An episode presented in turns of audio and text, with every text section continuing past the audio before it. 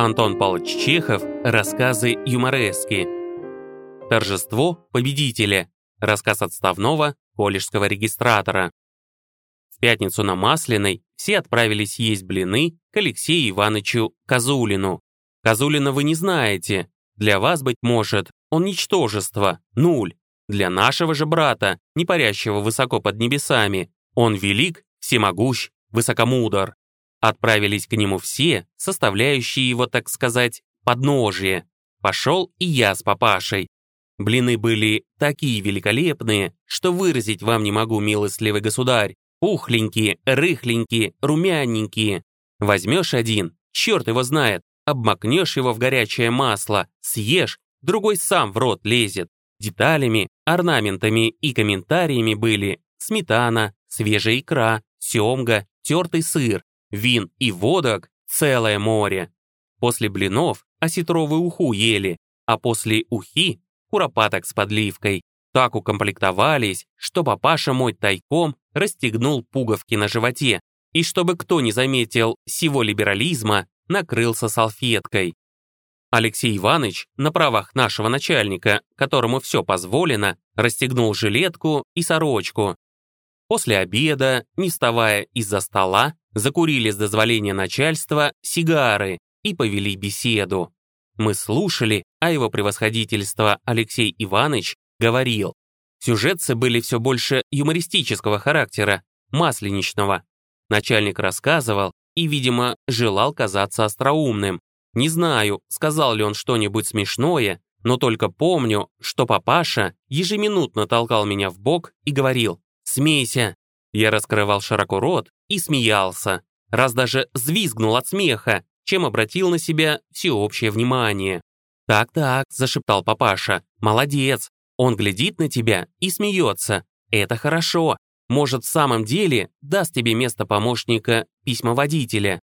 «Да-с», сказал, между прочим, Козулин, начальник наш, пыхтя и отдуваясь. «Теперь мы блины кушаем, наисвежайшую икру употребляем, жену белотелую ласкаем, а дочки у меня такие красавицы, что не только ваша братья смиренная, а даже князья и графы засматриваются и вздыхают. А квартира? Хе-хе-хе, то-то вот. Не ропщите, не сетуйте и вы, покуда до конца не доживете. Все бывает, ну и всякие перемены бывают. Ты теперь, положим, ничтожество, нуль, соринка, изюминка. А кто знает, может быть, со временем и того, судьбы человеческие за вихор возьмешь. Всякое бывает. Алексей Иванович помолчал, покачал головой и продолжал. А прежде-то, прежде что было, а? Боже ты мой, памяти своей не веришь. Без сапог, рваных штанишках, со страхом и трепетом. За целковый бывало, две недели работаешь. Да не дадут тебе этот целковый, нет, а скомкают, да в лицо бросят, лопай. И всякий тебя раздавить может, уколоть, обухом хватить, всякий оконфузить может.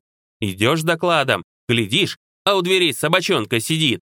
Подойдешь ты к этой собачонке, да за лапочку, за лапочку. Извините, мол, что мимо прошел. С добрым утром -с.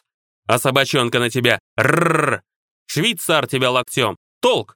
А ты ему, мелких нет, Иван Потапыч, извинитесь. А больше всего я натерпелся и поношение разных вынес. От этого, вот, сига копченого, от этого вот, крокодила, вот от этого самого смиренника, от Курицына!» И Алексей Иванович указал на маленького сгорбленного старичка, сидевшего рядом с моим папашей. Старичок мигал утомленными глазками и с отвращением курил сигару. Обыкновенно он никогда не курит, но если начальство предлагает ему сигару, то он считает неприличным отказываться. Увидев устремленный на него палец, он страшно сконфузился и завертелся на стуле. «Много я претерпел по милости этого смиренника», продолжал Козулин. «Я ведь к нему, к первому под начало попал. Привели меня к нему, смирненького, серенького, ничтожненького, и посадили за его стол. И стал он меня есть. Что ни слово, то нож острый, что ни взгляд, то пуля в грудь. Теперь-то он червячком глядит, убогеньким. А прежде что было? Нептун, небеса разверзися! Долго он меня терзал. Я и писал ему, и за пирожками бегал, перья чинил, тещу его старую по театрам водил, всякие угождения ему делал, табак нюхать выучился. Да, а все для него. Нельзя, думаю, надо, чтоб табакерка при мне постоянно была, на случай, ежели спросит. Курицын, помнишь? Приходит к нему однажды моя матушка-покойница и просит его старушечка, чтобы он сынка, меня то есть, на два дня к тетушке отпустил, наследство делить. Как накинется на нее, как вытаращит бельмы, как закричит. «Да он у тебя лентяй! Да он у тебя дармоед! Да ты чего, дура, смотришь? Под суд, говорит, попадет!» Пошла старушечка домой, да и слегла, заболела от перепугу, чуть не померла в ту пору. Алексей Иванович вытер глаза платочком и залпом выпил стакан вина. «Женить меня на своей собирался. Да я на ту пору, к счастью, горячкой заболел. Полгода в больнице пролежал. Вот что прежде было. Вот как сживали. А теперь, фы, а теперь я, я над ним. Он мою тещу в театры водит. Он мне табакерку подает. И вот сигару курит. Ха-ха-ха. Я ему в жизни перчику. Перчику. Курицын. Чего изволитесь? Спросил Курицын, вставая и вытягиваясь в струнку. Трагедию представь. Слушаю. Курицын вытянулся, нахмурился, поднял вверх руку, скорчил рожу и пропел сиплым, дребезжащим голосом. «Умри, вероломная! Крови жажду!» Мы покатились со смеху.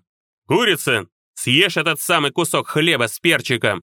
Сытый Курицын взял большой кусок ржаного хлеба, посыпал его перцем и сживал при громком смехе. «Всякие перемены бывают», — продолжал Козулин. «Сядь, Курицын, когда встанем, пропоешь что-нибудь. Тогда ты, а теперь я. Да, так и померла старушечка. Да. Козулин поднялся и покачнулся. А я молчок, потому что маленький, серенький. Мучители, варвары. А теперь зато я, ха-ха-ха, я.